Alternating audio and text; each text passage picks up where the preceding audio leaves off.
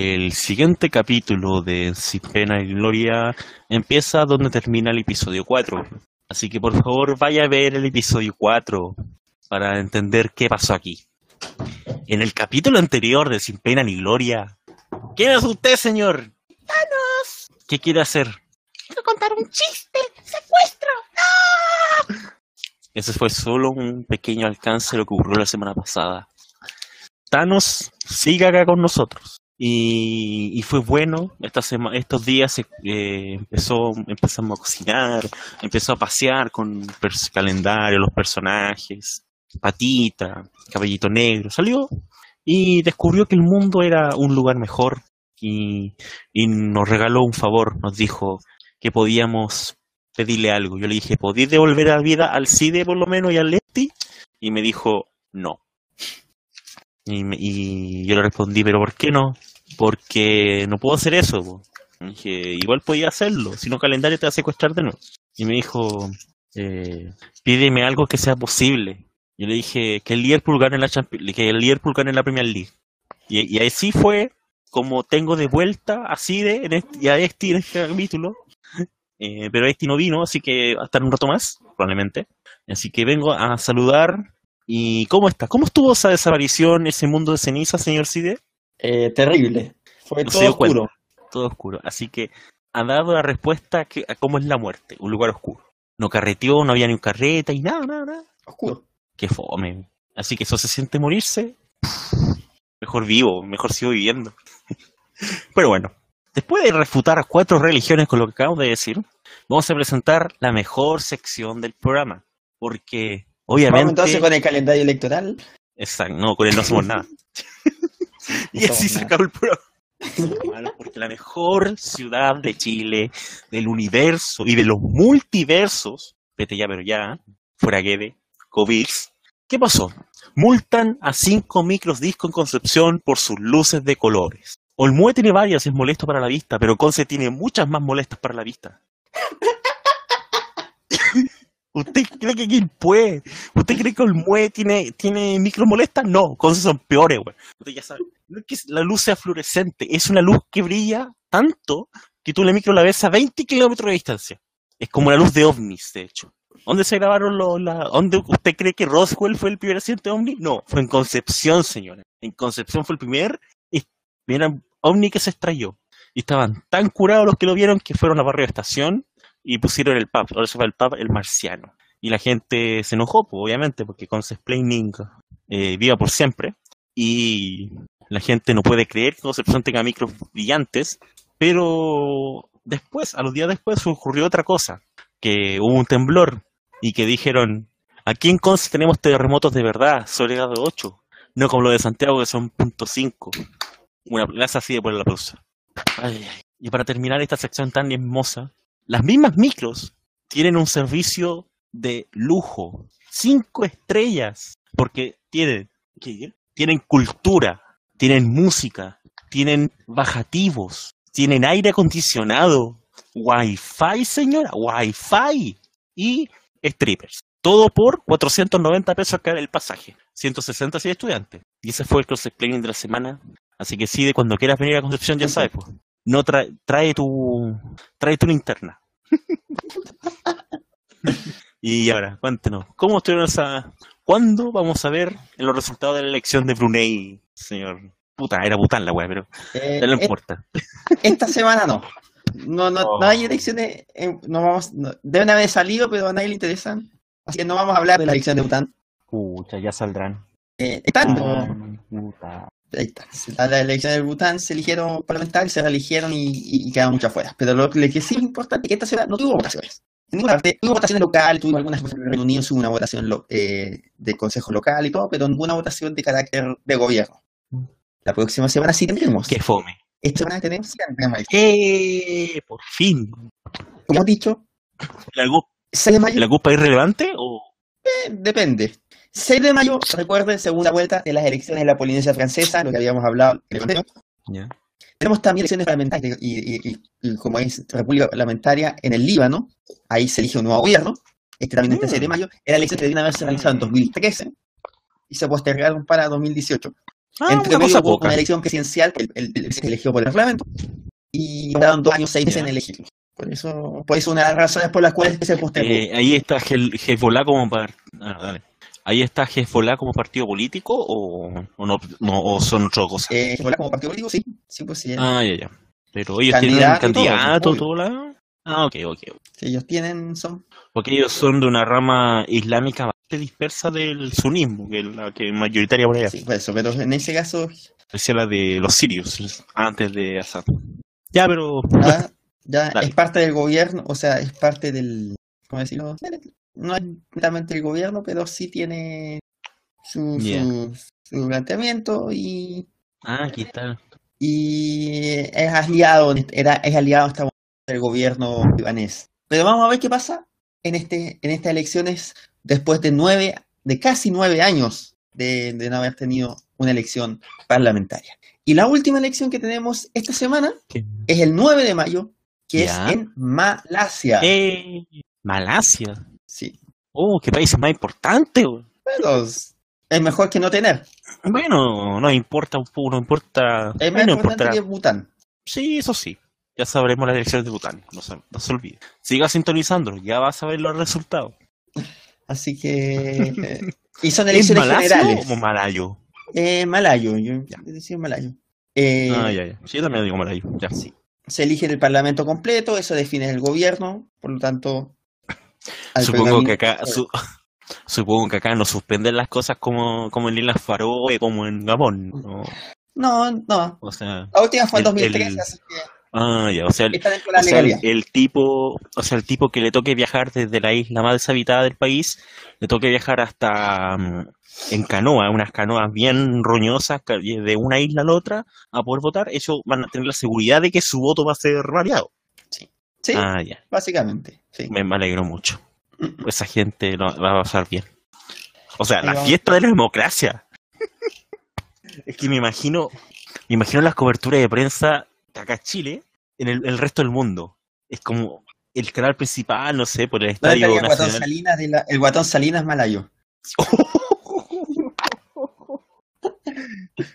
La Malaya. Es que, es que imaginarse, pues. Me Imagino la gente ahí en el Estadio Nacional, no sé, por la mezquita más porque hay mus, eh, mus- eh, Malasia es musulmano, hay musulmán.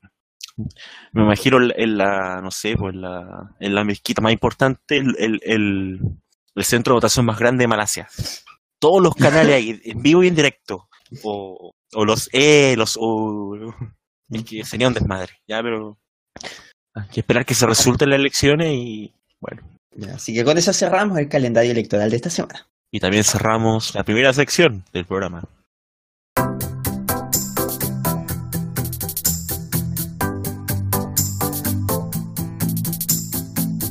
Este tema ha sido parte de la palestra nacional desde el año 2001 cuando se derogó y se por el gobierno de Ricardo Lagos Escobar, Ricardo Froilán Lagos Escobar, la cual finalmente abolió, es abolirse, sí, debe ser, ya, no importa, Sí, eh, eh, abolió la pena de muerte y entregó un indulto que fue la, creo que fue Frey el último que hizo un indulto presidencial, no estoy seguro. Sí. Gracias. Pero obviamente en Chile tenemos el caso más famoso, por así decirlo, de, de la aplicación de la pena de muerte fue con los psicópatas de Viña del Mar, que tuvieron hasta una, tele- una serie en el 13. El más reci- ese es eh, el último. Ese fue el último, exacto. Yo, mira, yo lo conocía como... Otro caso famoso fue el de Jorge del Carmen Javenzuela Torres, que también originó una película, El Chacal de Nahuel Toro, que obviamente, al menos si yo lo, yo que lo vi, o sea, entendí la historia, básicamente fue una barbarie lo que hicieron, según mi punto de vista. Pero vamos a ver el tema de ese ahora. ¿Qué pasó? Lo vamos a discutir probablemente. ¿Qué ocurrió? Ya todos saben, o sea, los que siguen el podcast y son de Chile sabrán que ocurrieron dos casos de abuso sexual bastante conocidos. Eh, la pequeña Sofía, esto fue en principio de año, y después ahora la pequeña Ámbar, que fue violada y estrangulada por su padrastro, que que nada menos un candidato a diputado de la UDI, por, si no me equivoco, el Maule, no estoy seguro de ese dato. ¿Qué más? Obviamente la gente pidiendo pena de muerte, Cast sumándose a la lista, o Sandón diciendo que, que así es difícil no, no estar en contra de la pena de muerte, y otros tipos que se han salido derechamente de la, abogada, de la abogacía, del derecho, diciendo que, que Chile puede legalizar de nuevo la pena de muerte. Una jueza dijo que se podía establecer, y es una, una discusión ya que todo el tiempo toma, toma, ¿cómo decirlo? Mm, siempre toma tema en Chile, por cualquier motivo. O sea, va a pasar, va a pasar otro caso igual y vamos a seguir diciendo la pena de muerte porque bla, bla, bla, bla, bla. Pero ¿qué ocurrió en otro país? Malasia, volviendo al calendario electoral a un tiempo de elecciones. Pero hay dos chilenos que están presos en el país malayo por, según ellos, una supuesta muerte de un, malayo en circunstancias que muy extrañas, por las cuales ellos señalan que fueron asaltados y en defensa propia mataron, le golpearon al tipo pensando que lo habían golpeado nomás, y ellos no hicieron nada pensando que no, había pasado nada más que un golpe. En cambio el tipo estaba muy inconsciente, muerto, la justicia los detuvo, y ellos piensan que aquí se ha confundido mucho. Ellos piensan que la, que la pena puede ser pena capital, basándose en lo que le pasó a un boliviano que fue condenado a la, a la horca, pero por un delito de drogas, que los delitos de drogas en los países del sudeste asiático es la peor cosa que pueden hacer, de. La, la peor, la peor, claro. Eh, para no revivirme mucho, por ejemplo, en Tailandia, en Indone- Indonesia, hace no mucho casi se bloquean las relaciones con Brasil por culpa de, de que una ciudadana le iban a matar. A último minuto se salvó, de hecho, junto a ocho personas más que finalmente siete de ellas murieron y una se salvó por a último momento. Pero queda el tema y lo voy a dejar ahora para un sí el debate.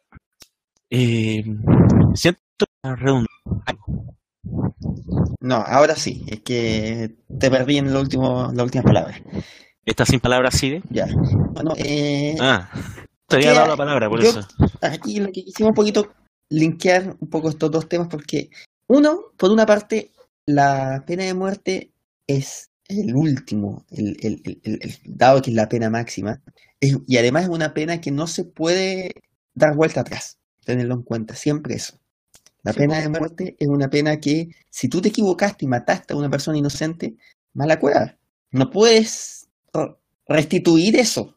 Por lo tanto, siempre, siempre que se aplique en cualquier caso, en cualquier circunstancia, en cualquier tema, siempre hay que tener en cuenta que hay un riesgo implícito. Si ya encar- encarcelamos a gente que es inocente, que existe, no, tal vez no es una por- proporción tan grande, pero es una proporción que exista, no veo por qué el Estado tendría que estar arriesgándose desde el punto de vista práctico a cometer un crimen tan horrible que podría ser como podría ser matar a una persona inocente. Segunda parte, dejando de lado eso, que ya es la parte práctica, el asunto práctico, el solo hecho de tener deber, o sea, que eh, la vida le pertenezca al Estado, porque básicamente eso es lo que implica tener penas de muerte en un país, o sea, que el Estado determine que por un crimen determinado tú debes morir, eso debería, debe estar fuera de cualquier pensamiento de cualquier persona o de cualquier eh, sentimiento democrático que pueda existir. Aquí, dado que vivimos en una democracia,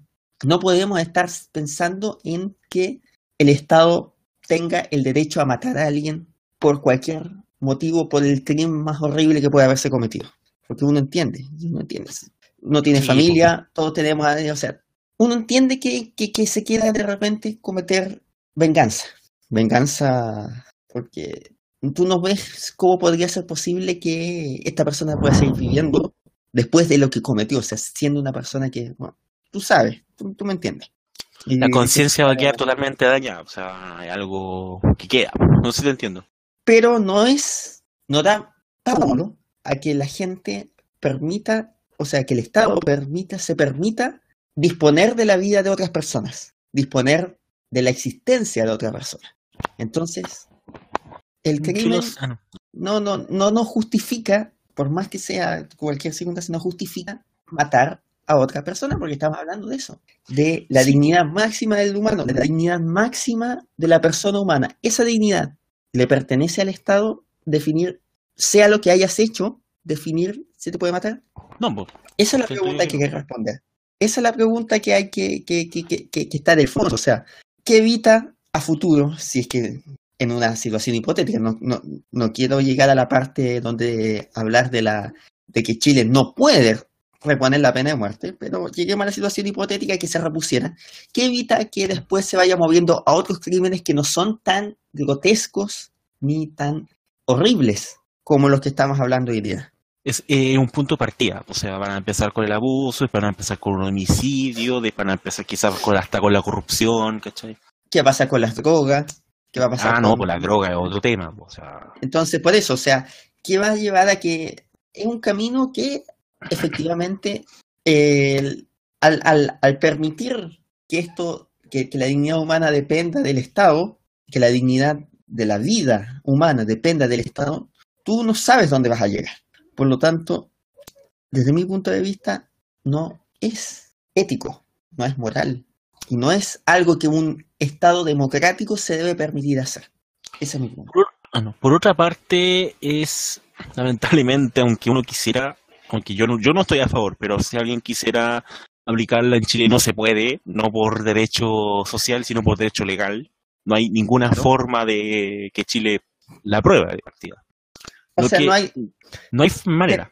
estamos limitados por los tratados internacionales. Exacto, la Convención Americana de Derechos Humanos de partida. De Y partida. otros varios. Y otros varios Sí. instrumentos que se han aprobado y que se han, que se han ratificado en Chile. Ratificado, claro. La ratificación esta es de 2008 de partida. La... O sea, salirte de eso básicamente es aislarte tanto como lo, lo fue en su momento Corea del Norte. Así que no, no creo que sea una buena idea. Chile volvería a un socialismo digno de, de los peores momentos. Y- Eh, No tan así, pero un, un decir nomás. El problema es que también tiene razón en eso, de qué pasa de que si la pena se va a un lado. O sea, ya, fue abuso sexual, fue macabro, pero pero conociendo a la gente, que lamentablemente no es que sea tonta, lamentablemente son muy influenciables. O sea, sí hay gente tonta, pero la mayoría de la gente es más que nada influenciable, muy influenciable, manejable por cualquier motivo. Y si los mueven con, la, con un político sin ningún escrúpulo, llega y dice, ¿sabes que que poner la pena de muerte por ta, ta, ta, ta, ta? La gente se va a mover con eso y van a, y van a moverse en base a lo, a lo que ellos piensan. Y, y ya van- han, han pasado casos así, siempre han pedido la pena de muerte, que maten a los delincuentes, que un delincuente, cuando muere uno, un delincuente menos. Por otro lado, siento que es complicado, pero algunos tienen opciones de, de salir de ese ámbito. El mismo caso que vimos con el chacal de Nahuel Toro, por ejemplo, de que a, a la persona se le educó, se le hizo, se le, se le, comillas, civilizó, para que después lo mataran. O sea, eso, y e- eso es algo que, obviamente, que obviamente, a ver, dejando de lado la- la- las situaciones, la, la situación en particular del chacal, del, del, del, del, del- No, caso sí, de sí, te cito el ejemplo solamente para Eh, decir que... no, no, pero, pero Ah, va más allá, va más allá, o sea, Ah, ya. si queréis verlo en el país que más ejecuciones o más penas de muerte genera, que es Estados Unidos, ¿La China? de tiempo, eh, o- pero de, de- de un sistema legal. Ah, ya, ya, ya. si quería hablar de China, ya estaba hablando de un tema un poco más abstracto. Claro, China derechamente tiene pena de muerte por cualquier cosa. Es el problema. Pero Estados Unidos tiene pena de muerte en Sí. varios estados. Y el tiempo Claro. que pasa la gente dentro, esperando saber si, esperando la muerte o tratando de evitar que le... Esa espera es horrible, me imagino. Es- En Japón es algo parecido. es muy similar a lo que pasó en, con, en, Chile con el, con el caso del Chaga- Chacal de Nahuel Toro, que es el tiempo. Yo creo que eso es lo que más, además, se hace, que es la, la, la incertidumbre, la inexpectativa y al final, la muerte. Y la Algo muerte que es horrible. está. Y entonces Que todo diga que en cualquier momento te debe morir. eso es indigno de un país democrático, yo lo vuelvo a repetir. Y eso es la, la, la- el punto que tenemos que dar. Si no, a seguir el camino de Malasia y vamos a terminar matando a gente que tal vez en una de esas no es culpable. Que tal vez Y podría ser si le creemos, si le creemos a la familia del, del- de, los- de las personas que están detenidas en Malasia, ¿Mm?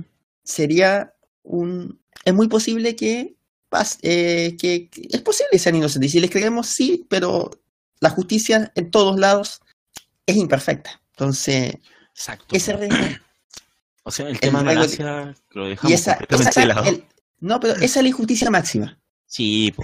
Esa es la máxima injusticia que se puede hacer, matar a una persona inocente.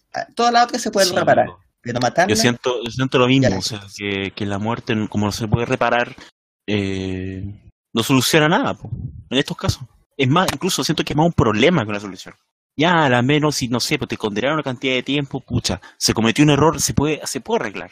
Obviamente los años de tu vida no te los, no te los van a, obviamente no te van a devolver, pero se pueden compensar cosas. Al menos se intenta, pero lo otro no se puede solucionar. pues. Y sí, tienes razón en eso. Y para terminar lo de Malasia, antes de irnos, porque queda muy poco, lo de Malasia es complicado. No, por lo que estaba viendo, no hay muchas penas de, de penas capitales por homicidios de este tipo. O sea, hay homicidios derechamente dolosos y homicidios como que muy confusos como el que está acá.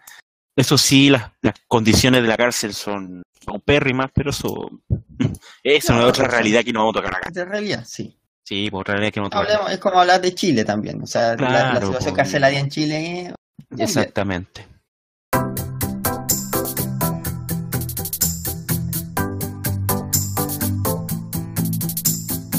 Ya. De poporte. ¿De no somos nada? ¿Sí? Pucha, que voy a pedir que comentemos la de los policías que fueron a, a la funeraria, porque es muy hueona. Sí. Bueno, que voy a buscar otra. Pero necesito comentar esa noticia. Ya, bueno. Otra noticia que en Chile, obviamente, porque a nosotros sí que... En Chile sí que no nos importa esta noticia. Para nada. ¿Por qué? Porque este es un asunto de terrorismo extranjero. Antes de que existiera algo relacionado con con el Estado Islámico, con Al Qaeda, con Al Shabaab, con al, con al, con algo al- al- y algo más. En Europa existían varios movimientos independistas y que podríamos considerar como terroristas, derechamente. Porque el concepto de, de- según el concepto de guerra justa, el terrorismo es un ataque a una identidad, a un grupo de personas que comparten identidad, nación o pensamiento similar. Por lo general se, suma la palabra identidad. Por ejemplo, personas de, una misma nacionalidad, personas de un mismo credo, personas de un mismo civilidad, por así decirlo. Por lo que muchas veces comparamos esto con la Araucanía. Pero aquí este no va a ser el caso. Es muy conocido el asunto de IRA, que causó IRA es el, movimiento independentista de Irlanda, no la ira de, de- de Furia, que provocó muchos muertos, provocó mucha, mucha, mucho vandalismo y que en un su momento, obviamente con la Guardia Viernes Santo, con otras cosas, se fue al olvido, por así decirlo. Pero había otro en España, más concretamente en el País Vasco, que era el- la piedra de todos para todos los gobiernos españoles, desde, desde el regreso a la democracia hasta hoy. El Euskadita Azkatasuna, más conocido como el ETA, o, o País Vasco y Libertad, que esta semana finalmente en una carta confirmaron la desaparición, la disolución de todos los organismos que tenían, lo cual abre un nuevo proceso para... Hay muchos muertos de entre 1980 hasta hoy. Eh, no es un proceso, no es para nada una etapa fácil, pero con toda la con toda la ¿cómo decirlo? la detención que ya tenían lo- algunos etarras era algo que se veía venir según mi persona y ya venían con el desarme en 2017 y ahora estamos ya a puertas de un proceso histórico no es una cosa poca y como decía hay muertos muy conocidos. Aquí en Chile ninguno ninguno podríamos decir que ha llegado al límite de conocimiento, de fama, pero han habido películas, ha habido cine, ha habido cine en el sentido del cortometraje, largometraje, series, televisión, ha habido hasta teatros, novelas, o sea, ETA ha sido no cual, ha sido un movimiento ya en el arte y acusado de todo, o sea, pero bueno. Como les digo, ETA esta semana anunció su disolución definitiva, así que España es vuelve a hacer noticias por algo bueno esta vez. Y ¿qué podemos decir, señor Jorge Martínez Guzmán? A ver, mira, estamos. Una cosa es la historia de ETA, pero otra cosa es lo que estamos hoy día analizando, que es el comunicado en el cual se acaba, se cierra, termina sus funciones, cierra la cortina, se despide del teatro y todo lo que estamos haciendo.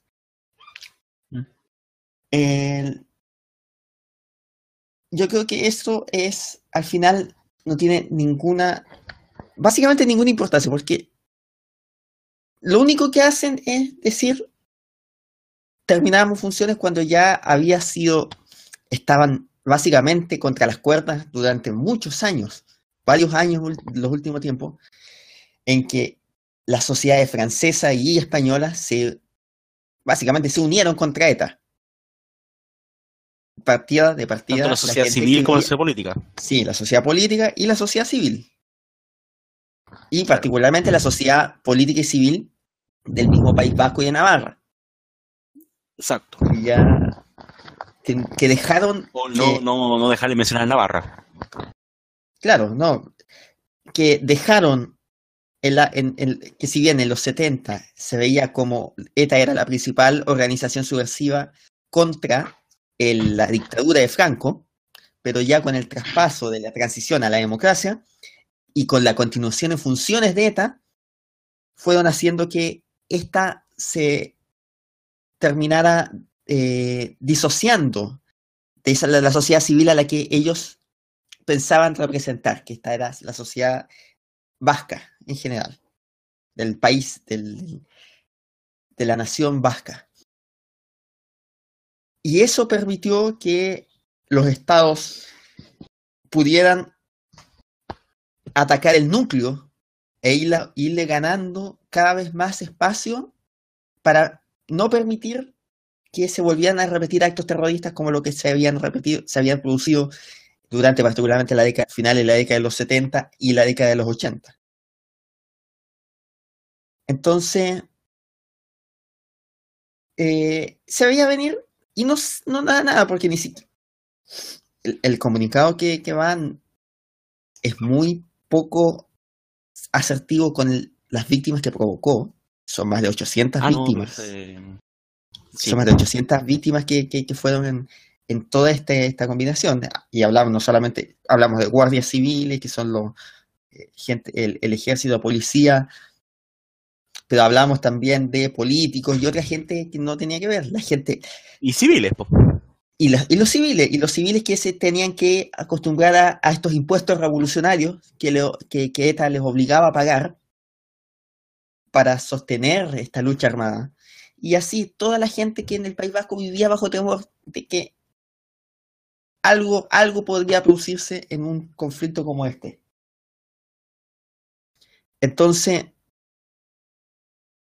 ese conflicto, esa, esa, esa generación provocó que se fuera eh, disolviendo, que fuera, perdiendo la batalla ETA, que hoy y que eso, y eso no se nos puede olvidar, que ese, ese, ese eh, conflicto del, del, del, de, de entre el País Vasco, de la sociedad del País Vasco y ETA, provocó que al final ETA perdiera la batalla y que, ah, y que ahora renuncian, renuncian a todo, desaparecen completo, pero se van sin decir nada, sin decir nada que fuera relevante para la construcción de una sociedad pacífica hacia el futuro. El texto dice básicamente, eh, mira, se fue leyendo el, el, el texto, justi- se justifican, Relax. se justifican y después di- discriminan entre tipos de víctimas. Ah. ¿Me entiendes? O sea, hay víctimas buenas que debimos haber matado y otras que no. Básicamente eso es lo que se siente. Lo que se siente detrás de este, de, este comunicado.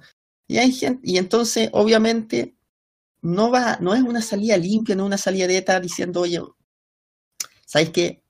En realidad estamos arrepentidos, la cagamos y ya. No, aquí es. Nosotros queremos y quieren generar una historia épica de una organización que al final, que si bien pudo haber en algún momento tener algún tipo de épica, la eliminaron al actuar fuera de tiempo, en tiempo en que ya no correspondía seguir usando la terro- el terrorismo como arma. Y ese, no, porque ahí, ahí uno distribuye, discrimina entre la guerra justa, que podríais decirlo, que es pues, frente a una tiranía u otra, Claro, claro. y lo que era simplemente terrorismo como tal contra un Estado que ya se estaba convirtiendo en un Estado democrático. Y eso ya era completamente inaceptable. Bueno, ETA es eh, el más conocido de los, de los grupos terroristas, digamos, ilegales de, de Europa, junto con el IRA, como ya decíamos. Eh, el tema es que, claro, dejan una, una fila de muertos, de heridos, los cuales ellos no solo no se hacen responsables, sino que hacen una, una segregación, como acaba de decir el compañero. Pero hay más de 400 detenidos, 300 detenidos, la, el 90, el 70% en España, el resto en Francia. Eh, el gobierno español básicamente está diciendo que no van a, a ningún tipo de impunidad. O sea, esos 300 personas que esos 300 tipos que bueno, que están a condenas de casi 3.000 años. O sea, las 20 días pasadas que continúen van a seguir en prisión. Porque en España no se dan con cuentos. Sí, no sé, yo creo que no va a haber impunidad. Lo que No, sí, si no va a haber y lo que sí debiese haber discusión, que, hay, que ahí hay un punto que, que, que- que no se ha mencionado o que se menciona poco, que hubo una política carcelaria en los últimos años que tal vez ayudó a eliminar a ETA con más rapidez, que es básicamente tomar a todos estos presos y sacarlos de las cárceles del País Vasco y lanzarlas a cárceles de otros Otras comunidades. de otras comunidades para que no, entre comillas, co- contaminaran a los otros presos. Mm, No es, se mala idea. Pero que ya bajo la situación actual, donde ETA se ha disuelto, es posible que ya esta, esto ya sea completamente inhumano. Yo creo que ya es inhumano y que debiese volver a pensarse porque la idea es que los presos igual estén cerca de sus familiares. Y su- de la gente su tierra. a pesar de todo lo que haya cometido, siguen teniendo derecho. Por lo tanto, Claro. el, quizá, ojalá, vamos a ver qué pasa en los próximos semanas, meses y quizás años, donde se, tal vez esta política se vaya a poder eh, suavizar en el sentido de que se pueda retomar, que vuelvan, puedan volver a las cárceles del País Vasco a seguir cumpliendo condenas, porque la idea tampoco es que se elimine la impunidad porque se disolvió, pero sí Mira, que- justamente que, se hay haga de forma una- más humana. hay se- una noticia acá en el país cárcel sobre sean más humanitarias, Claro. ya que, lo repito, terroristas y todo lo que queda siguen siendo sujetos de derecho. Exacto. Mientras tanto, lo que acabas de decir también está haciendo en una noticia acá en el Confidencial. Están pidiendo a algunos abogados que se elimine la, la dispersión de los presos. Exactamente, justo lo que estás conversando ahora. Es una iniciativa letrada de izquierda de Betzal, dice acá, que representa la forma tradicional de los de la con los 300 presos que permanecen encarcelados en distintos puntos de España y Francia. Y se está esperando, ojalá que si esto llega para ellos, si esto llega a ser fructífero, que todos vuelvan al País Vasco. Eso sí, la banda ETA descartó reclamar un acercamiento pasivo, mientras que las opiniones de los, de los columnistas españoles básicamente es condena, no hay perdón, eh, es derechamente eh, nada, o sea, no que no que, que ni no exijan nada, que no que no haya perdón, que no haya nada. Es que básicamente, básicamente, si lo repito, lo que decía antes, no es una, no es un acuerdo que cierra esta práctica, sino que va- es una capitulación. Es una decisión de disolución unilateral. No, no están no, no pueden, no están, no están en Es como, condiciones es como de el bando cuando el ba- nada, pero sí es, lo que es correcto es que haya algún grado también de piedad, ya que se venció, se ganó la batalla, y que haya piedad en la victoria por parte del Estado español, por parte del Estado francés. es como el Club Hits, pues, donde el bando perdedor pide bandera blanca o pide rendición. Exactamente. Exacto, sí, una- básicamente una rendición y, y, y Sí. tiene todo el derecho, eh, Rajoy y, y, todo lo otro hacia atrás de festejar el momento. De que es un momento de, de conmemoración de que esto fue un momento, de que hubo altos y bajos en el conflicto, de que hubo atentados muy graves de ETA en los años 80 y en los 90 incluso, Y, Sí. y que esas cosas no debiesen quedar impunes. Claro que no. Hay otros culpables que todavía siguen libres, gente que forma parte de la banda u otros, que ya no están, pero que, que siguen prófugos y que la justicia debiese llegar en su momento como todo ciudadano que haya cometido un delito. Exacto. Pero más allá de eso, ¿qué pasa de aquí en adelante? Es otra pregunta. Ahora que ETA exacto. Hay que ver desaparece, qué pasa con el tiempo.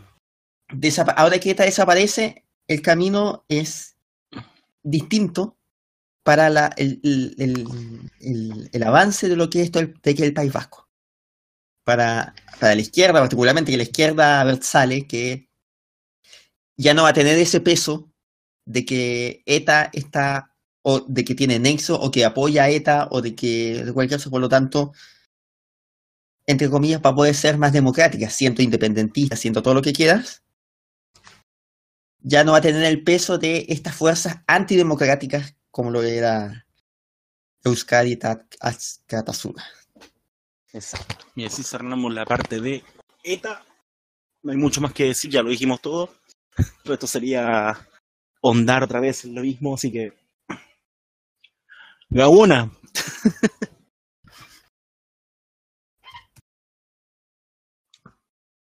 Sí. Y ahora viene.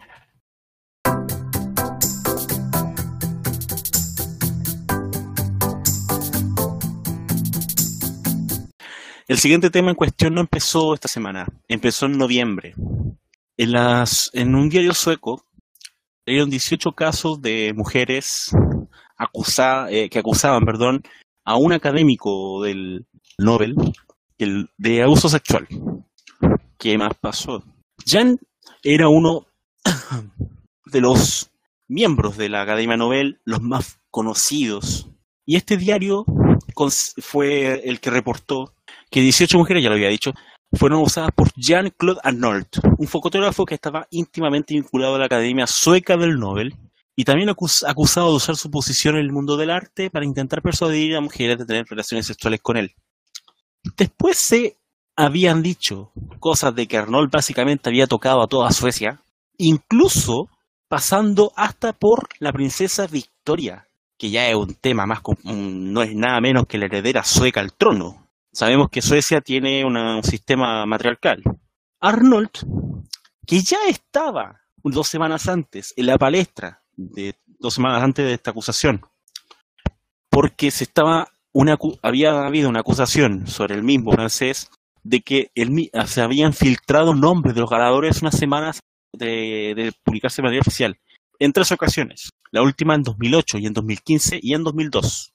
Curiosamente, dos de los ganadores esa vez fueron franceses, pero allá estaba ya el, el- el- la grande en esta Academia Sueca del Nobel de Literatura, sobre todo, pero ya el escándalo de, la- de las 18 mujeres, y aumentando más encima, hizo que todo se fuera al carajo para la Academia Sueca. Si- sigo a hacer la redundancia de no confundir la Academia Sueca con el Comité Nobel.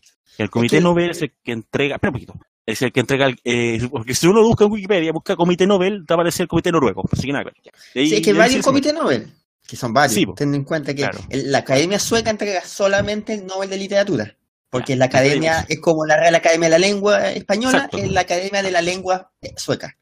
Claro. Es que si usted lo busca como Comité Nobel, no encuentra nada. Por eso, si usted lo busca como Academia. Sueca, sí. Ahí cambia la cosa.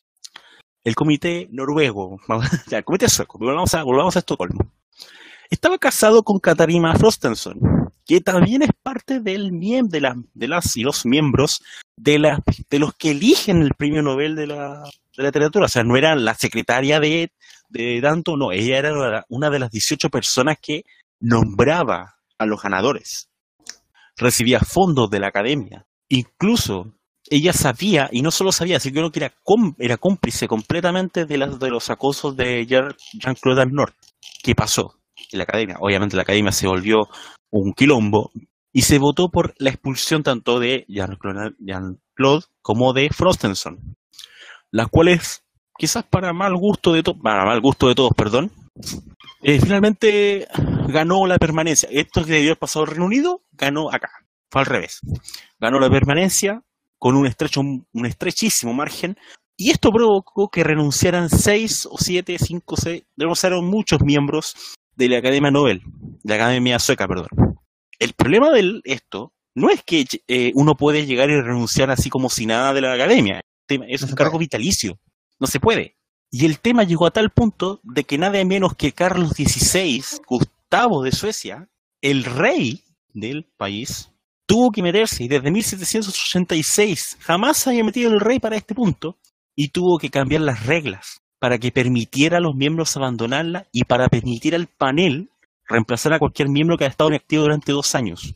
O sea, al punto de que tuvo que meterse el rey, que, tiene un cargo tan ceremonial como el Hirohito, como lo, tiene el emperador de Japón, por así decirlo. El tema es que, como renunciaron estos miembros a la mala, porque los como digo, no se puede renunciar, no tenían quórum, por lo que se tuvo que suspender el premio, el premio Nobel de Literatura hasta el otro año, donde se van a mencionar dos. Ahora el problema es, y digamos que el premio Nobel de Literatura junto con el de la Paz son los que más mujeres han conseguido, han condecorado. Es otro detalle. No se va a la mierda. Yo creo que el, premio Nobel ha tenido grandes errores en la historia. Desde, eh, sobre todo en casos de economía, eh, de la paz, más que nada, más que nadie, de hecho. Pero, ¿sientes que este es un antes y un después? ¿O qué opinión tiene al respecto, estimado Cide? Esta es, la, es culpa de no haber premiado nunca a Nicanor Parra. Exacto, exacto. O sea... Eh, no, pero fuera de broma. A ver, una, cosa. Eh, con esto, ¿qué pasa? ¿Qué pasó? Con, estas renuncias que tuvimos, porque una que renunció, ¿quién era, quién era ten en cuenta quién era miembro de la academia? Era la esposa de, de del personaje acusado por todos lados. De Jay-Z para los amigos. Y frente, y, y el, la crisis es que en realidad se había, se sabía de antemano y había pasado varias veces y y habían llegado acusaciones a la misma academia y se habían quedado como si nada. Y no solo acusaciones de acoso, el mismo tema de las acusaciones de la filtración también estaba. Sí, pues todo. Entonces, de hecho, todo no tuvieron que admitir hace unos días. Todo eso suma. Y ahora, no es solamente problema de la academia sueca, sino que es un problema generalizado y, que hoy en día felizmente se está, está saliendo a la luz pública. Por ejemplo, no dejemos fuera el caso de, de Abreu, publicado la semana pasada en el en, los periódicos nacionales. O sea, es un tema que se está empezando a, discutir. Es un tema que se está empezando a discutir en distintos ámbitos. O sea, el, acoso sexual, el abuso, la disparidad de género entre, entre mujeres. En, en, los, la, en, las relaciones eh, internas en, las relaciones de poder, que es básicamente lo que se, generaba esta vez en la, Academia Sueca, pero que va a explotar en distintas áreas y va a seguir explotando en distintas áreas. Pasó Hollywood, va a pasar ahora quizás dónde más va a estar el próximo escándalo. Ahí la pregunta, ¿dónde va a ser el próximo escándalo y no qué, por qué está pasando esto? Creo que está, yo creo que eso está absolutamente claro. O sea, pasó en los Oscars, o sea, la, o sea no en los Oscars mismos, pasó en la Academia Nobel Hollywood, claro. Pasó en la Academia Nobel y uno llega a pensar, ¿qué sigue más arriba? Sí. Y el tema ¿Cuál es el premio más grande, aparte de los Nobel y de los... Es que no, es de los... Yo diría que más allá que los premios, que, que, que afecta a los premios, que le da visibilidad a los premios, es, un tema de, es un tema de instituciones. Hay, todas las instituciones se van a empezar a ver golpeadas por esto. Creo que eso... ¿Qué institución, que, ¿Cuál institución que puede ser más alta que ellas dos? La que un nombre. Mm, puede pasar. El rey de... Eh, el, tema es que la institución más alta que podrías tú pensar en este momento ya tiene ese tipo de acusaciones y, a nadie le importa, ah, que es la Casa Blanca. Estaba pensando en, la, en Westminster, de hecho. Sí, pero la Casa Blanca estadounidense. Punto. Ahí, ahí hay acusación y todo. O sea, de ahí para abajo todo va a empezar. Hay, hay mierda que está guardada por décadas y esa mierda va a empezar a golpear. Y yo creo que eso, esa va a tener que estar clara eh, ya hemos sabido y se ha sabido mucho tiempo, por ejemplo, en la iglesia, todo eso que está acumulado se ha empezado a salir y va a pasar con distintas instituciones. Distintas instituciones y va a pasar y va a seguir dando, dando vueltas. La Academia Sueca es una víctima más de este, de este, No me refiero a víctima en el sentido de que no tienen culpa, sino en el sentido de que, que, cae, que cae va cayendo una tras de otra. Esta es una de las más prominentes que ha salido a la luz pública. Y, y, y el tema de no entregar el Nobel este año es por un tema práctico. Resulta que el Nobel está en este momento sin quórum para votarse en la Academia Sueca. Porque son 18, 18 miembros tiene la Academia, Tenía pero con todas las circunstancias hay 11 que están funcionando. Por lo tanto, no están mm, la cantidad mínima de miembros para poder votar el premio. Entonces, el, el- el- entonces, sí. Entonces eh, dado que están pocos miembros, no se puede elegir este año y por lo tanto se van a tener que nombrar nuevos miembros en el transcurso de este año y así el próximo año poder votar los dos correspondientes a 2017-2018. Y lo otro que, que quería aprovechar de Fondi, que Fondi decirle ahí, oye, esto es siete votos, o sea, la Academia Sueca elige el Nobel de Literatura, tenemos la Academia Ciencias Sueca que elige al Premio de Física, Química, tenemos al Instituto Karolinska de Estocolmo que elige el Premio Nobel de Medicina y el Comité Noruego del Nobel elige solamente el Premio Nobel de la Paz, para que ustedes queden claros que son distintas instituciones las que eligen estos premios. También está el Banco, Central de Estocolmo, que, sueco, que elige el premio de Economía, pero ese no es un premio de los creados por Nobel, por lo tanto no tiene importancia. Y ahora yo le doy la palabra vuelta a Fondi, y Fondi no está, así que yo voy a seguir rellenando esto mientras tanto Fondi vuelve. Fondi.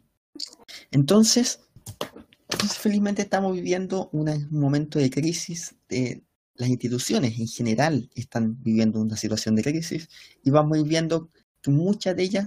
La, y, el tema de la crisis tiene que ver con que las instituciones son mucho más... eh, son humanas. Las instituciones son humanas. Y dado que las instituciones son humanas, tienden a preocuparse de su reputación y de otras entonces de la reputación de los personajes que llegan alto y, y- y prefieren evitar los escándalos, prefieren evitar las cosas, entonces se guardan y se esconden las cosas. Y eso ha pasado en muchos lugares y van a seguir pasando. Y eso es lo que esta transparencia, esta apertura está lanzando a la luz. Es que, ¿qué más se puede decir?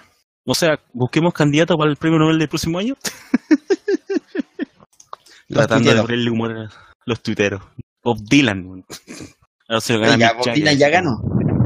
Sí, pues sí, sí. Y me acuerdo que sí, lo dijo, no. Ricardo Arjona. Ricardo. Por favor, Ricardo Arjona, gánate el Nobel.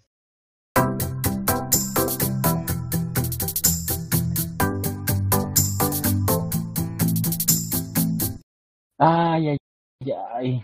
En serio, el tema de hoy es maravilloso. De, de verdad que es que a ese logro entender a Mario, Mario Vargas Llosa.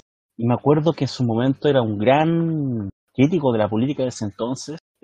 Y él, y él, y él atacaba, no sé, po, atacaba a, a- Mira, no voy a dar nombres porque sí, bueno, estoy seguro cuál es cuál, cuál, cuál era cuál. Jorge Luis Borges, Pablo Neruda, Ernesto Sábato, no sé, po, grandes, Octavio Paz, grandes escritores, algunos de ellos se ganaron el Nobel. O sea, Gabriel García Márquez, como el mismo exactamente. O sea, y todas esas personas, pucha, de un día para otro se fueron a, a la literatura, se fueron al, al viento del aire soy, como dijo un tal Camiroaga. Y, y pucha, ahora está viejo, roñoso, no sé, pero está public- publicó hace poco un libro de nuevo, otro más. Y no le queda otra que discutir con la nueva camada de la política internacional.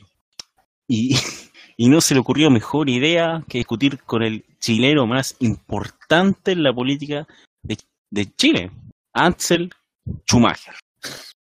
Interpretado, no, por su, su, su doble, Ansel Kaiser. Ah, Un grande Axel Schumacher, un grande.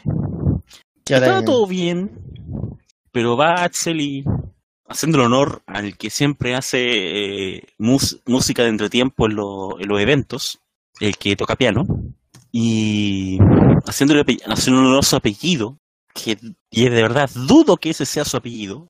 Siento que es un personaje como, no sé, como, como Fica, algo así. Axel Kaiser le pregunta a- poniendo como ejemplo a Augusto Pinochet contra Nicolás Maduro, le pone ejemplo a Mario Vargas Llosa. Y en ese momento siento que el peruano yo creo que se consideró todas las formas de suicidio posibles porque de otra manera no entiendo cómo aguantó la conversación con él y supongo que debe estar pensando hoy día cómo hacer la- el harakiri, porque el seppuku, porque Yo creo que, Que fue tan imbécil la pregunta, yo creo que está pensando. Yo creo que lo que está pensando es ¿por qué tengo tantos problemas de plata que me obligan a pasar? Esas putas estaban tan caras, weón. ¿Por qué? ¿Por qué pagué por ellas, weón? ¿Por qué me interesé en Pantaleón la visitadora, weón? ¿Por qué? Es buen libro, pero mejor persona, conche tu madre. Porque de verdad que Eh, no se entiende, ¿eh? no, no, o sea, se entiende que la discusión a lo que venía a hacer, pero pongan a otro, po. pongan a otro personaje que pueda hacer preguntas, ¿no? Pongan, no sé. Alfredo Jocelyn Holt. O sea, Pongan a, a, no sé, hablar, eh, porque además Axel Kaiser aquí es de un lineamiento liberal, porque él se considera liberal, Ideal, pues, o sea, quien después voy a preguntar cuál es la diferencia entre uno y otro, pero ya se considera liberal dependiendo del, del... Hay distintas variedades de liberales en, esta, en este mundo. Y Kaiser es... Si le llamo decir que un tipo libertario, estaría insultando a los que sí son libertarios, y conocemos a varios. Eh, y que creen en la libertad como valor principal y único. Sí, pues, hay gran diferencia entre libertario y Ya, liberal. y entonces, pero, pero, Pero- Vargas Llosa es Axel. de derecha. Esa es la una cuestión. Es uno de los pocos escritores Sí, pues, sí, latinoamericanos es de derecha, sí. Por lo mismo, es por uno lo de los pocos escritores latinoamericanos y por esto, que, que hizo o que se transformó o que se creó como un personaje de derecha. Entonces, es, un- es una, es un- Claro, y eso le costó peleas con Exacto. todos los escritores de ese momento. con- Por eso sí, estaba pues sí, yo te- eso al lo digo, pero, pero, pero más que eso, el nombre. más que eso, eh, hablamos de alguien que tiene igual las ideas mucho más claras, mucho más notorias y que dentro de su derechidad tiene unos planteamientos que son mucho más democráticos que los de derecha acá. O sea, Vargas Llosa ya ha hecho varias veces críticas a la derecha chilena, la católica cavernaria. Sí, o sea, Mario Vargas Llosa es una persona que tú te aceptas la opinión, sea cuando que sea. discutirle.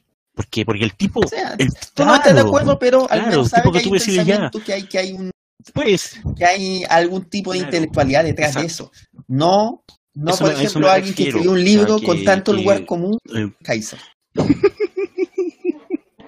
no, pero es que, os digo, no sé, Var- Vargas Llosa de los que puede decir que los políticos roban y el tipo de, le tomáis razón porque Kaiser es un, Kaiser es un personaje que está ideal Kaiser como para, ser- participar de este podcast. Una cuestión así, o sea, con esa profundidad. Sí, de hecho. De hecho, ese es el quinto reemplazo. O sea, tenemos a este, tenemos a Robbie, a Osito, y de ahí viene, de ahí En viene. el caso de que quiera Kaiser. venir, ahí está porque es ese el, el- el- el nivel de profundidad que va teniendo de repente, es ese. Y la pregunta de por sí es una pregunta que se le hizo sumamente tonta. Y, a ver, y quiero que no pase piola la respuesta que tuvo después, estoy viendo. que es la Eso era No, lo que quería generar para meme, después de que te destruyó completamente frente a todo un auditorio. Esa es la respuesta. Cuando que precisamente esa no era la respuesta que quería generar, porque básicamente esa- le dice, Es como- te dice, creo que una cosa, está Kaiser es sumamente claro, o sea, Kaiser en la pregunta que le hace, él dice como que si el auditorio estuviese de acuerdo con él. Él hace se- señalar. Y sí, pues si estoy. Él dice, a ver, déjame escuchar bien la parte, lo estoy, lo estoy viendo en este momento. Y el tipo dice, el tipo dice, ¿cuántos de esta sala no preferirían una dictadura de Pinochet que trajo tanto progreso económico al país como una de como una de Maduro? O sea, y, y nombrando el liberalismo, Claro. y ahí es cuando lo Y- y interrumpe Mario Vargas Llosa. Esa todas las dictaduras son malas. Y la gente le aplaude completamente. Y el auditorio A totalmente Vargas Llosa. aplaude. O sea, dando, dando a recordar que él, que el auditorio no estaba en lo que planteaba Kaiser. Entonces, Para nada. po. El tema que Kaiser, él eh, aquí, aquí, además de que desnuda la, la participación, desnuda el, la- la- el planteamiento ideológico, esta, que, esta liberalidad de cartón que hay, como oye, somos liberales, pero si este gobierno es, no me importa que sea un, un gobierno asesino, que no me importa que, que, que, que, que se desaparezca gente, que se torture gente, es mejor que otros gobiernos porque Que eh, pri- privilegia el, eh, los derechos de propiedad y, y actúa como yo quiero. No, pues, las dictaduras de por sí son malas. Sí. Como decíamos, todas, Todas, las dictaduras son malas. Y eso que que quede claro en, este, en la situación moderna, en la situación actual, en el Estado moderno, cualquier gobierno que no sea democrático, no necesariamente una dictadura como tal, pero es un retroceso. Hablemos ya de una oligarquía, hablemos, hablemos de un, o sea, de un de un, un gobierno donde se amañen elecciones, que no necesariamente va a ser una dictadura, pero porque se va a votar entre comillas. Hablemos Venezuela, con sus di- 17 distintos maduros candidatos. Como 17 maduros, pu. Entonces, que esa dictadura, eh, eh, o, y, o, o hablemos de dictaduras como tales, como lo que pasa en Myanmar, donde hasta hace un poco, mucho, poco tiempo atrás era de frente a una dictadura, Sí, pu. o vi- y, y así muchos otros países que, que, que, que tienen, ya sea monarquía absoluta u otro tipo de gobierno. Y todas esas tienen, son menos preferibles que una democracia. La democracia, con todas sus imperfecciones, es siempre preferible a una dictadura. ¿Por qué? Porque como mínimo se respetan los derechos políticos de las personas. Y O sea, como mínimo, un era derecho. espacio de libertad que tú tienes que, que asegurarle a todo el mundo. Ah, y el tema de la política. Es que Kaiser, de verdad, que me da.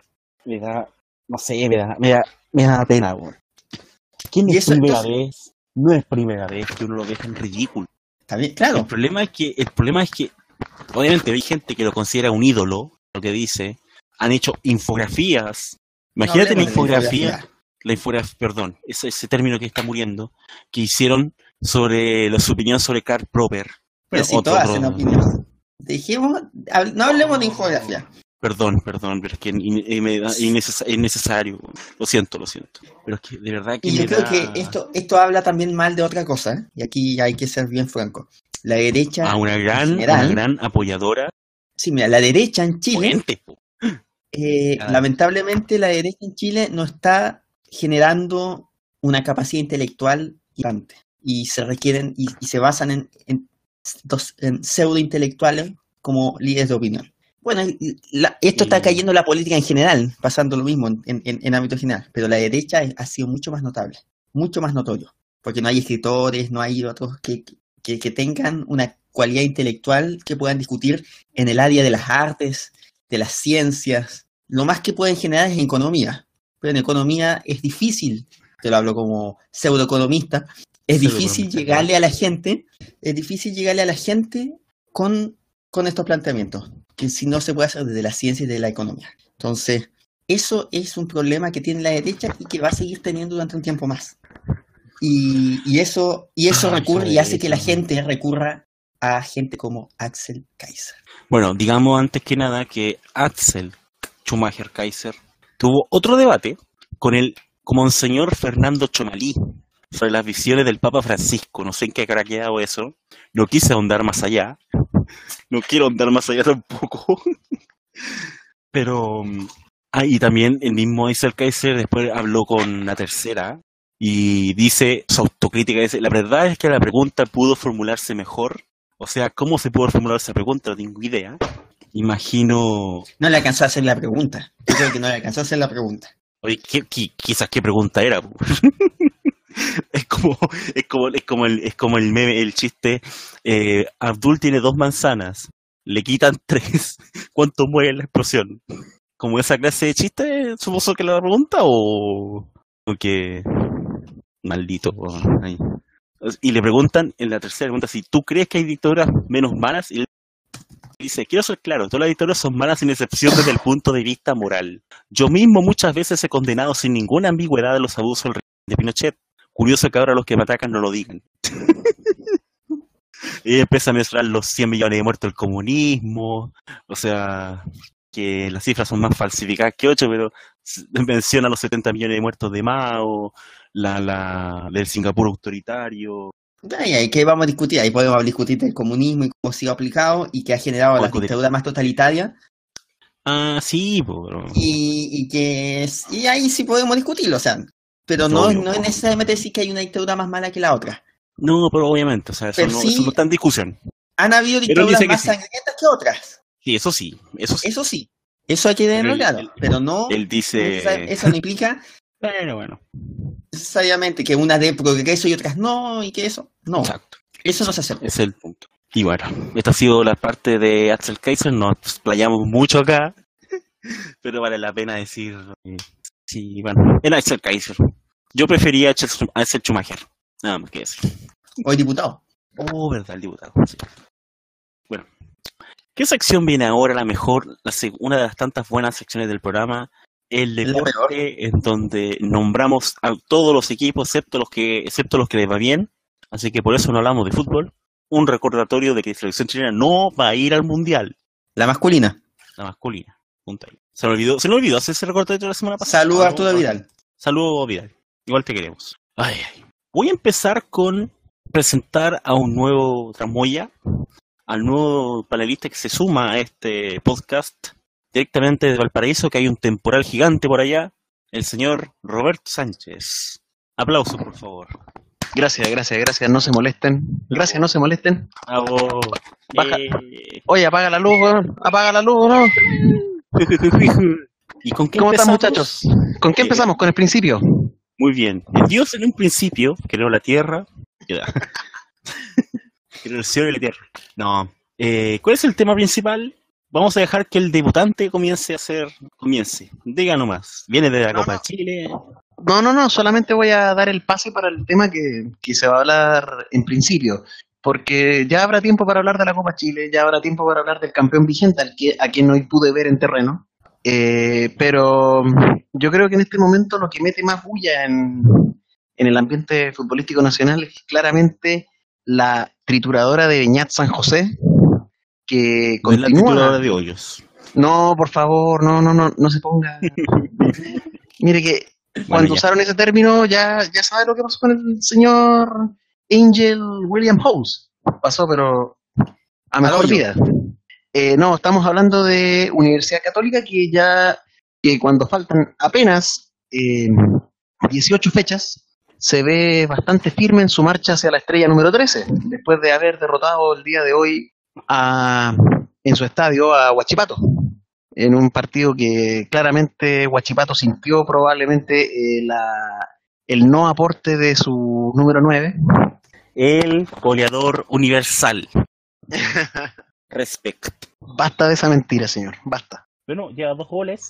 Punto. Es una mentira. No, pero de goleador no tiene nada con dos goles en 12 partidos. Pero bueno, todo, todo porque no, aún no olvida el, el hat-trick que se mandó. en Temuco. Ese hat-trick que cada cierto tiempo me lo recuerdan no solamente el señor Fondi, sino eh, mi partner de las fotografías, el señor Alejandro Peñalosa, que obviamente no nos está escuchando. Ya no se Así que- ya. Así que le mandaré un saludo igual. Y basta de esa mentira de Barregués. weón. Eso es todo lo que tengo que decir. de él. Continuemos con el tema principal, muchachos. Ya, pero Católica, Católica, Católica, tiene una mala suerte enorme, ¿eh? Sí, pues. Estaría acariciando el título en este momento si fuese campeonato corto. De hecho, ya sería campeón derechamente. No, la todavía serie. no. Todavía sería no. campeón. No, porque Todavía no. estaría la UDECONCE, falta que juegue, está a 8 puntos por encima de la UDECONCE y quedan tres Sí. fechas. Inclusive aún perdiendo la Ah. UDECONCE hoy. O sea, No sé. sí, hoy ya estamos a domingo. Sí. Eh, incluso perdiendo hoy, Católica todavía no sería matemáticamente campeón. Chan. Pero Pero estaría ahí. quedaría, pero quedaría claro, un pa- a nada, a nada de. Ya de su- jugaron en su la. Católica, así que. Pero queda toda la segunda rueda, por lo tanto hay mucho que ver, pero igual, Católica está imparable. ¿eh? O sea, un, un empate, una derrota en 12 fechas. Así es. Una solamente ante Colo Colo. Una sola derrota ante Colo Colo y un empate. polémica. Sí, Y falta, falta nomás la segunda vuelta nomás, pero, pero que va bien, va bien. Así es. Bueno, eh, de todas maneras, la, eh, yo creo que el equipo de Beñat va a tener una prueba bastante interesante la próxima semana. Eh, el domingo 13 a mediodía, en eh, más encima en su estadio, en San Carlos, enfrentando a, un, a una Universidad de Chile que, si bien es cierto, Que va Parece a estar en recuperación. parece destruida en en este momento. recuperación después de este fin de semana. Claro, o sea, ya, ya habiéndose sacado la mochila, digamos, de la Copa Libertadores, porque si bien es cierto, posibilidades matemáticas hay, pero es una... Pensar en que ocurran es una ridiculez, es una ridiculez, o sea, eh, de hecho, eh, no solamente tiene que remontar los 16 goles de diferencia que tiene con Cruzeiro, Ah, Sino que- fácil. sino que además tiene que hacer por lo menos 12, porque, porque en cualquier otra circunstancia Cruzeiro queda con más goles anotados. Entonces, ya, si bien el fútbol, en el fútbol todo es posible mientras la pelotita esté corriendo, yo creo que hay límites y, y ya Universidad de Chile está fuera de la Copa Libertadores. Mira, sí, no, los Chile no, no tienen opción en la libertad. Yo creo que ya está, está claro. Está... Van a tener que pelear por el por Sudamericano, ¿no? Pero O sea, como consuelo. mira, así como pelear, pelear, no es tan imposible. O sea, eh, ganando, empatando y hasta perdiendo por 0 a 1, es la única derrota que le sirve, eh, clasifica. Sí, pero como está jugando ahora, uno no sabe. Bueno, como Mm. está, como está jugando Vasco, que salvo el segundo tiempo que le hizo a Racing en, este, en esta fase de grupos ha mostrado demasiado poco, eh, es más probable que pinte para un 0 a 0 horriblemente latero a que Vasco tenga opciones de ganar también. Capaz que gane Vasco. Va Mira, a ser una humillación, se van a ir todos de nuevo. la U Claro. va a vivir el mismo proceso que está viviendo la Unión Española. Le van a hacer la cama al entrenador y después van a dejar En crisis, estaban en crisis, se enfrentaron a O'Higgins, le ganaron y de ahí empezaron. y O Gil de Nazaret. de Nazaret más fuerte que nunca.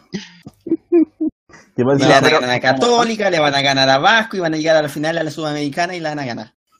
No, peor Y aún. el rival va a ser aún. Corinthians. No, no, peor aún. Van a ganarle a O'Higgins mañana en Rancagua y después van a meterle 14 goles a Vasco. Y, y van a clasificar a segunda ronda de la Libertadores. Porque Cruzeiro va a perder 7-0. No, no, si con los, oye, pero si con los con que, con que gane 14-0, Cruzeiro Ya. pierde pierde 2-0 y ya afuera. Sí, eso así Me imagino. bueno, o ya sea, que gane 15-0, ya, que gane 15-0 a para que sea 15-0, una derrota. 15-0. Ya. Una, una, una derrota moral. Claro, y, y Cruzeiro pierde por un error arbitral y queda afuera. Gol Que de Lautaro manden a- Martínez de penal. Que manden a Mascuñana a arbitrar a Brasil. Por cualquier cosa. Claro. Gol, no, gol de Lisandro López en su octavo penal eh, pateado para Racing ese día. Contra Vasco, ¿cuántos falló? Falló dos. Falló dos y después metió uno, ¿cierto? No estoy seguro. Sí, Sí, el, al falló tercero dos, lo falló- dos y después metió uno. En el último El minuto. tercero- el tercero lo metió.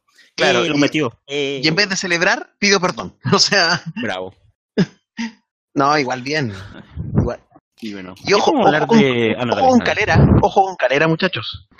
Sí, Eh, ganó Audax, no sé, Calerita, Calerita le ganó a Audax y se pone tercero a un punto de a un punto de la de Pep Bozán. Sí. Pepo San. Yo creo que va a ganar Pepo San. Le Ahora, tengo, le tengo fe a este proceso. igual falta, el, falta, falta los tres puntos de la U, que ahí va, va a bajar al cuarto lugar. Claro. Claro. ah, A todo esto, eh, de Conce. el Colo. La U de Conce perdió con O'Higgins en la primera fecha. Sí. Sí, así es. 2-0. O'Higgins de Nazaret, O'Higgins de Nazaret ahí hizo el efecto inverso. Sí, no, pero, pero fue después. No, pero si fue- la recuperación de lo del Conce fue después. Fue con la Unión. 3-2. Claro. Con la Unión. Sí, pues De en, hecho- ese, en ese partido De de Santa hecho, Laura fue que la, fue la primera vez que hicieron más de un gol por partido, porque habían hecho solamente un gol, que había sido de Pacheco, ante Temuco la segunda ante fecha. Temuco, sí. Y de ahí, y de ahí la U 11. Sí, invicto, invicto. No, y lleva ¿cuánto ganamos en fila? ¿Siete? estaba- Siete. Si Osancho estaba Siete. renunciado, no, po. Osancho estaba renunciando. Y Y en, dos, y en dos meses Y pasó ganó, de, ganó, ganó, ganó, ganó. en dos meses pasó de renunciar a ser Pep. A ser Pep. Mientras que Pep ha pasado de ser Pep a ser, A ser Bozán. A a ser Bozán. No tengo no ni puta idea quién es Bozán, pero no- nosotros estamos riendo. eh. Estamos cagados la risa, pero. pero ahora, a, a- Y a ahora- Pep, a Pep le da lo ¿Qué mismo ser? Bozán porque está saliendo campeón. No, ya salió. O sea, ya salió campeón, por eso. Sí, Se pero- ya- Bueno, la Champions nunca la tendrá, pero eh, digamos con el City. no, antes, de- antes que los puristas Pero- me vengan a linchar porque no hablé del Barcelona. el próximo año tal vez. No, pero con el, Bar- con el Barcelona yo creo, yo creo que hasta una un equipo técnico formado por nosotros tres, a ese Barcelona lo sacaba campeón de Champions. Pero yo creo que es Sí. igual. Ahí yo te voy a, ahí yo voy a defender a, a Pep. Yo creo que ¿A Pep Bozán o a Pep Guardiola? Guardiola. Ah. Guardiola. que parte importante también de la construcción de ese equipo es parte de Pep. De que no necesariamente, de que no necesariamente cualquier técnico lo hubiese sacado campeón, si no hubiese, si no ah, Tata Martino hubiese sido exitoso también allá. Es parte, parte la- hay un gran talento en esa generación del Barcelona, de ahí salía la Masía, pero también hay un estilo de juego que Pep aprendió de, de Cruyff y que le permitió conseguir lo que consiguió en Barcelona. Que eso haya tratado de llevarlo a otro lado y no le resulte otra cosa. Pero es que no le resulta. Además, modestamente- le saben jugar. Exacto, porque se vuelve previsible muy rápido. Se vuelve Sí, muy fácil de leer. jugar. Y, Eso, o sea, fíjate, y ahí cualquier técnico que se digne de ser medianamente estudioso te lee cómo te juega el, el- el equipo de Pep y si cuenta con un nivel de jugadores medianamente aceptable, lo, lo neutraliza. Sí, pues, o sea, pasa por mucho de esas cosas, pero tiene que ver, Pep le generó un estilo de juego al Barcelona Ah, sí. heredado, claro, heredado de, de, de los otros, de la, de la escuela holandesa, pero sí Claro. le generó y le creó un estilo que hasta el día de hoy Barcelona se trata de mover en esos lineamientos.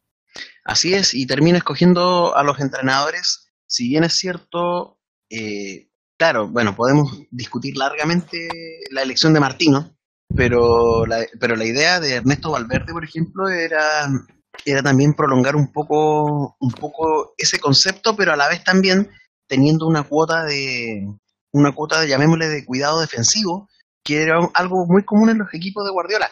Eh, lucen mucho, a la vista es espectacular ver jugar al Barcelona en aquellos tiempos, pero defensivamente había cierta, ciertas dudas, cierta, cierta falta de Es que- organización, que es natural por lo demás, Sí, porque si el no equipo es- se dedica Es natural, pero yo te diría que, que, que además porque tenía un puntal fundamental en, en, en esa zona, que permitía, le permitía además construir hacia adelante. pero si se retira Puyol y automáticamente Barcelona decae defensivamente. Sí. Por por, eso, eso, o sea- no, no, no puedes, no puedes sostener tu estrategia lamentablemente en un jugador. Está ultra comprobado. Por eso Argentina nunca ha sido campeón del mundo con esta generación, ni campeón de Copa América, ni, ni campeón de, de la Copa Gato. Sí, o sea, pero cualquier equipo que tenga marco rojo no puede salir campeón de algo. Aparte. Ganó la Europa League. Punto. Sí, pero Sí, es campeón de Europa League, es cierto. Pero, ahí Pero- Mourinho, ahí Mourinho demostró estar un paso adelante. Sí, O sea, sacó campeón a Marco Rojo. es capaz de sacar campeón un sacó campeón con marco rojo, o sea, es capaz. Ahí. Claro. no. Pero más Y, que y eso, titular, que lo pierde todo. o sea, está bien, si yo, yo entiendo, yo, yo sé, ya, y hoy día todos le saben jugar a Pep y, y, y además Pep no tiene ese balance entre las ambas áreas. Pero sí creó eso y el mérito, parte del mérito del Barcelona del, del, de la década del 2000 pasa por él. Yo creo que ahí no hay ninguna duda en eso. No, gran hay parte, que reconocer Gran que parte. pasa por él. Que después no lo haya podido replicar es por todas estas circunstancias que hemos conversado. Exacto, ¿no? Además no tienes, no tienes jugadores que vienen jugando juntos 10, 15 años, eh, en- en- ni en el Manchester City, que más encima ni en el Bayern Múnich previamente, que más encima, por ejemplo, el City todos los años gastan una brutalidad de plata. Entonces, Y bueno, siento que nos explayamos un poco el tema, pero Robbie, Ya. vienes de la Copa Chile, que lo, a- acotar poco, puedes dar Bueno. una opinión sobre lo que pasó con Wanderers. en 30 segundos, eh, Wanderers Sí. no tuvo oposición en Municipal Santiago. eh, Villarroel planteó un equipo prácticamente titular y se notó la diferencia con respecto al partido de ida. Eh, de hecho, a los tres minutos ya ganaba Wander. Y una jornada en la que Rafael Biotti vuelve al gol después de su lesión lumbar gravísima en Copa Libertadores. Y no solo vuelve, sino que vuelve por dos. Entonces, es importante el, el retorno en- al gol del caminante. Y, y ahora pensar en el próximo rival que va a ser de primera, eh, que en el mes de junio. Si Villarroel dice, o sea, somos los campeones defensores y como tales tenemos, y tenemos que comportarnos como tales, tenemos que luchar por defender el título. Una frase que yo creo que va más allá de para galera. O sea, no, no luce, porque un equipo que te dirige Moisés Villarroel, si se refleja lo que era Villarroel como jugador, no va a lucir, pero que te las va a pelear todas, hasta el último. Y eso es lo que está intentando hacer eh, él en Wander. Eso. Ya. Mención Eso. honrosa a Enzo Gutiérrez por sus dos goles. Ya, yo que con el tema lo voy a decir más tarde. Así que sí, de nada más que votar. Eh, no, es mencionar simplemente a los otros, depo- los otros deportes. Eh, Jarry perdió en cuarto de final en, en el Abierto de Estoril con Carreño, Carreño Busta. Busta y por ahora no estaría compitiendo tampoco en Madrid. No, no es, es el tercer, era el tercer al- alternate y no creo que se bajen tantos No, no, parece que no. Para- que- para jugar. Complicado. que lamentablemente por ahí no va la noticia, lo mismo en el golf, Niman no pudo pasar el corte en el West Fargo en, en Estados Unidos, el, el- el viernes tuvo una jornada mala, pero partió bien y después se, se, se hundió al- hacia el final y quedó a dos golpes del corte, así que no, va a poder no, no pudo competir este fin de semana. No puedo competir sábado. Y, y Pereira, el primer día fue horrible, así que se tuvo que olvidar. Terminó con más 10, si no me equivoco, el, el jueves El y el mito. viernes El mito Pereira. eh, Guillermo Mito Pereira. Y terminó con más 12 y de los últimos. Pero una buena lección y un buen aprendizaje para él, que sigue compitiendo en, el, en la segunda división en el web.com con vistas a tratar de optar a una estadía permanente en el PGA la próxima temporada. Eso es Muchas gracias, el Diego Reportivo. Bastante largo este, esta sección. Y nos vamos a la mejor sección del programa.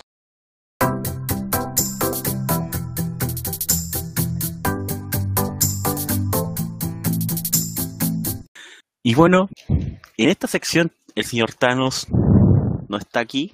O sí, ¿está ahí Thanos no? ¿Está Thanos? Está Thanos.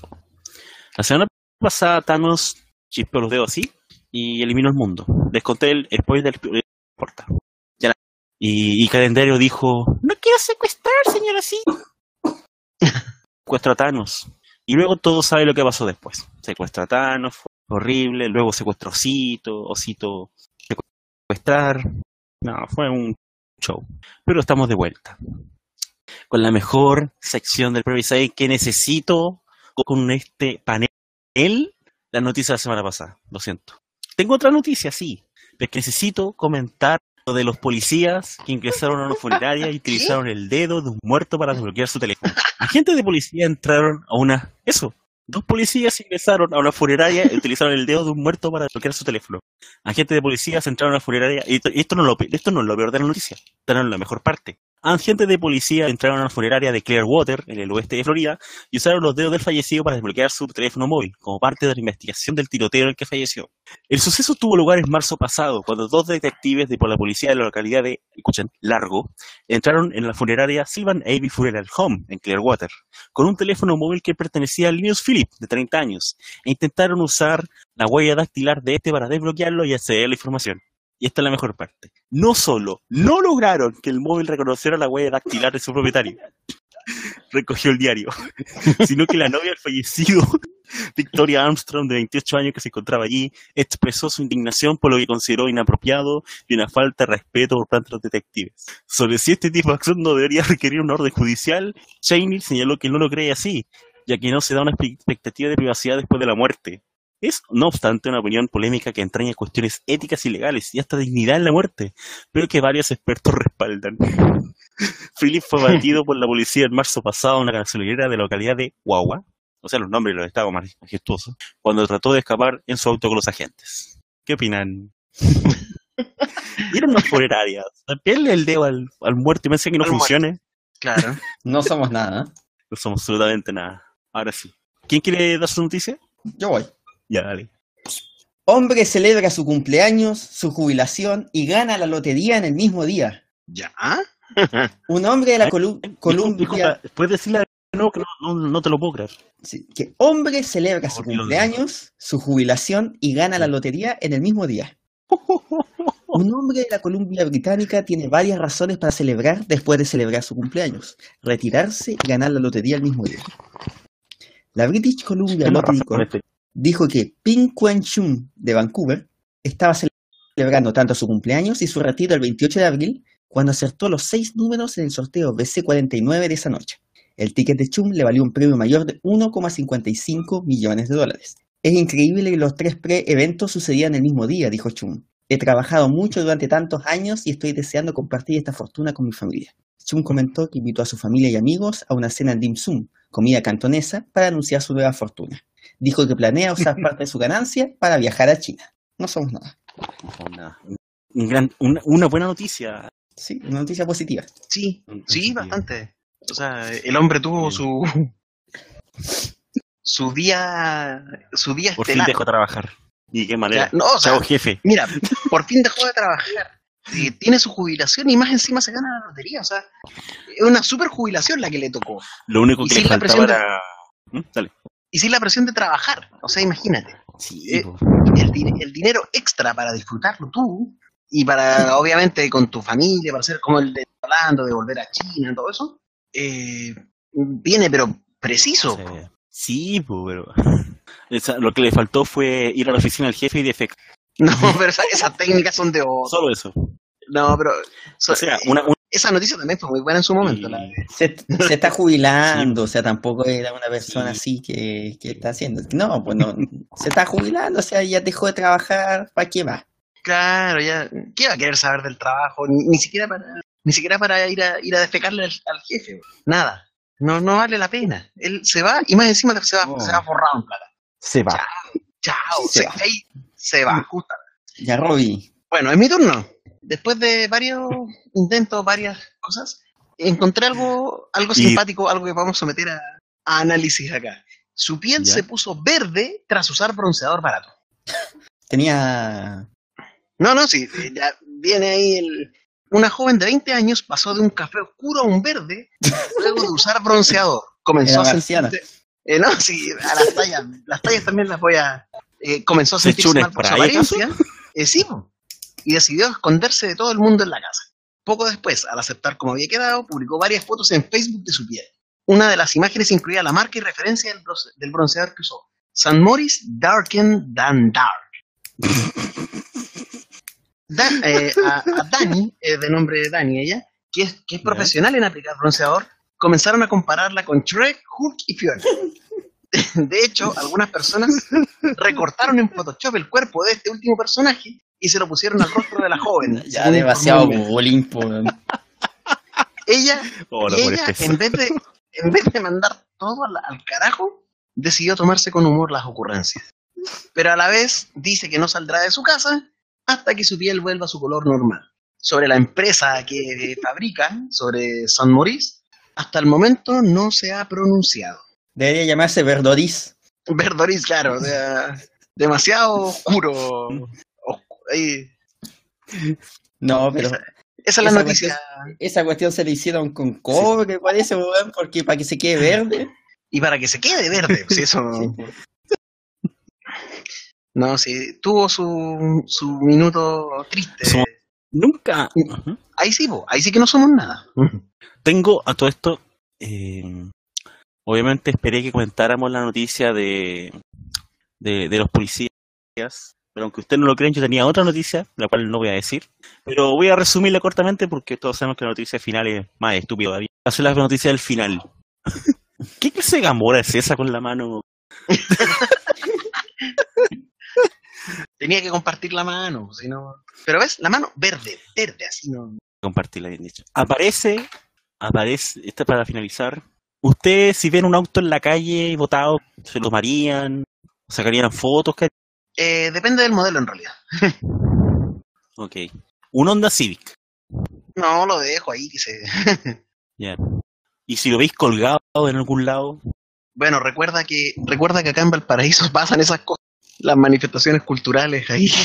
He visto autos colgando, literalmente. pasó en Toronto. Aparece misterioso auto colgando en, en Puente de Toronto. ¿Ya? Un auto azul apareció en la mañana del miércoles colgado de un paso elevado en Toronto, Canadá. Policía del país cree que los responsables lo hicieron para jugar una broma. El, el vehículo que colgaba del Millwood, el puente, estaba vacío y mal estado. Las autoridades pensaron en principio que la escena había sido no montada para la grabación de una película, pero luego confirmaron que no se había emitido ningún permiso para filmar en la zona. Los bomberos cortaron de manera pocas horas después. Pero es que, es que el tema no es que el auto esté colgando, el tema es que el auto está colgando con una soga, po, una soga estas de... Ahí está la imagen. Bueno, Sí, sí, la, no lo la- va a la- ver. la estoy viendo. Pero es que... Bueno, el mundo es raro, no somos absolutamente nada. Y con esto nos despedimos. Quiero, uno, antes de, antes, Ya, antes- antes- una, una, una pequeña cosa, simplemente, que no, no, no clasificó nomás para esta sección, pero en, en Nueva Zelanda lanzó una campaña para, para el mapa. Y un- en un video que aparece la primer ministro neozelandés. Ya, madre, eso, cerremos nomás. Oye, no somos- más que... que estén bien, cuídense. Hasta Chao, que siempre. estés bien. Chao, Chao. banda. Chao.